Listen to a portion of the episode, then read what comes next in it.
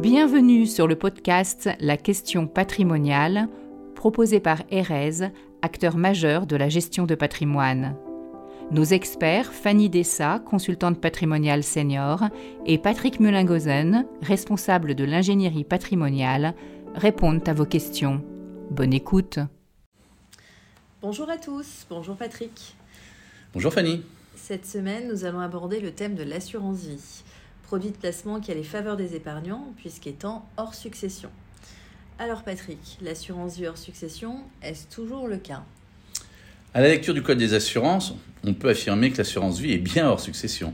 En effet, il y est clairement exprimé que les capitaux reçus par le bénéficiaire d'un contrat d'assurance vie sont réglés hors succession. Du coup, il semble qu'il n'y ait pas de débat sur le sujet.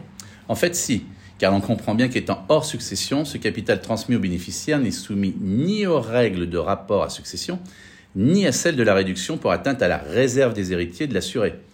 Par suite, on pourrait se servir de l'assurance vie comme un outil permettant de déroger aux droits légaux des héritiers réservataires. Patrick, je me permets de t'interrompre pour que la, bonne compréhension de chacun. Euh, Peux-tu refaire un point sur cette notion de réserve héréditaire? La réserve héréditaire, c'est une spécificité qui, du fait de la loi, réserve une part minimale dans la succession aux héritiers dits réservataires, généralement les enfants. À titre d'exemple, un couple qui aurait deux enfants, la réserve héréditaire est des deux tiers de la succession.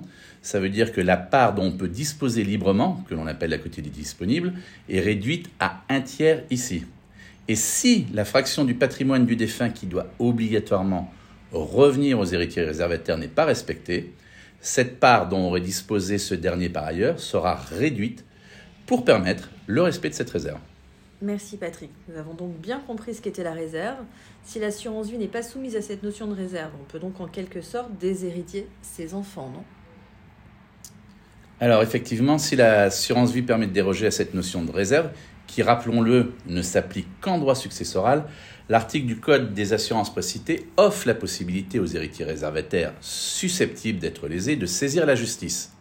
Saisir la justice afin de voir reconnaître le caractère exagéré des primes qui auraient été versées dans le seul but de déroger aux droits légaux de ces héritiers. Quel serait alors euh, l'intérêt d'obtenir la reconnaissance des primes manifestement exagérées? Si le juge reconnaît le caractère manifestement exagéré des primes versées, ces dernières vont pouvoir être apportées à la succession de l'assuré décédé et pourront être ainsi soumises à réduction bah, pour permettre aux héritiers réservataires d'obtenir la part de patrimoine leur revenant. Donc si j'ai bien compris, les héritiers qui se sentiraient lésés peuvent saisir le juge pour se voir reconnaître l'éventuel caractère exagéré des primes versées. Mais concrètement, sur quels critères le juge va-t-il pouvoir apprécier ce caractère potentiellement exagéré? Excellente question, Fanny, car nous sommes face à un véritable vide législatif. Cette notion de prime manifestement exagérée n'étant pas définie par le législateur, il appartient donc au juge d'apprécier ce caractère en son âme et conscience, oserais-je dire. L'appréciation demeure donc subjective, non? Pas exactement, car dans les faits, les arrêts rendus en la matière permettent de dégager certains critères. Lesquels?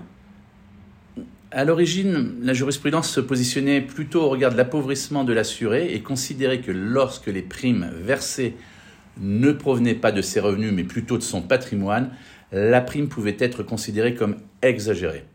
Néanmoins, et fort heureusement, au vu on peut parler de véritable engouement des épargnants pour l'assurance vie, la jurisprudence a dégagé un autre critère, à savoir celui de l'utilité du contrat pour le souscripteur.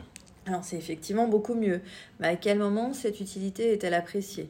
Au moment de la souscription Au moment du décès? Si l'on se réfère à la jurisprudence, l'utilité est appréciée au moment du versement des primes, mais en tenant compte de l'âge et de la situation familiale et patrimoniale du souscripteur. Donc le champ de l'appréciation est un peu large tout de même.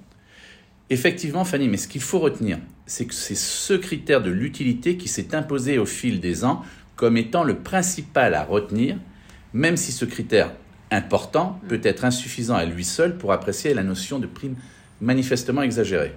À titre d'exemple, le fait qu'un contrat d'assurance vie soit assorti de rachats partiels plus ou moins réguliers peut permettre de conforter le juge de la réalité de l'utilité économique du contrat pour les souscripteurs. Bah oui, parce que ça peut lui permettre d'avoir un complément de revenus peu fiscalisé qui plus est. Ainsi, une prime n'est donc pas forcément exagérée parce qu'elle dépense un pourcentage du patrimoine, par exemple 50 ou 60 Donc, si j'ai bien compris, Patrick, euh, en conclusion, on peut dire que le caractère manifestement exagéré des primes versées eu égard aux facultés du souscripteur s'apprécie au moment du versement, au regard de l'âge, des situations patrimoniales et familiales du souscripteur, ainsi que de l'utilité du contrat pour celui-ci. Qu'une prime n'est donc pas forcément exagérée parce qu'elle dépasse un pourcentage important du patrimoine.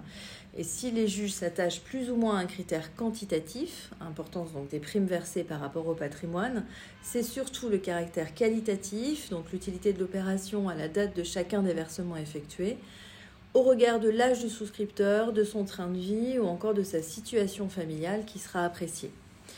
Merci Patrick pour toutes ces précisions. Nous espérons que vous avez apprécié cet échange. N'hésitez pas à nous faire part de vos remarques et de vos questions. Nous vous souhaitons de très belles fêtes de fin d'année et vous disons à très bientôt. À bientôt. Au revoir.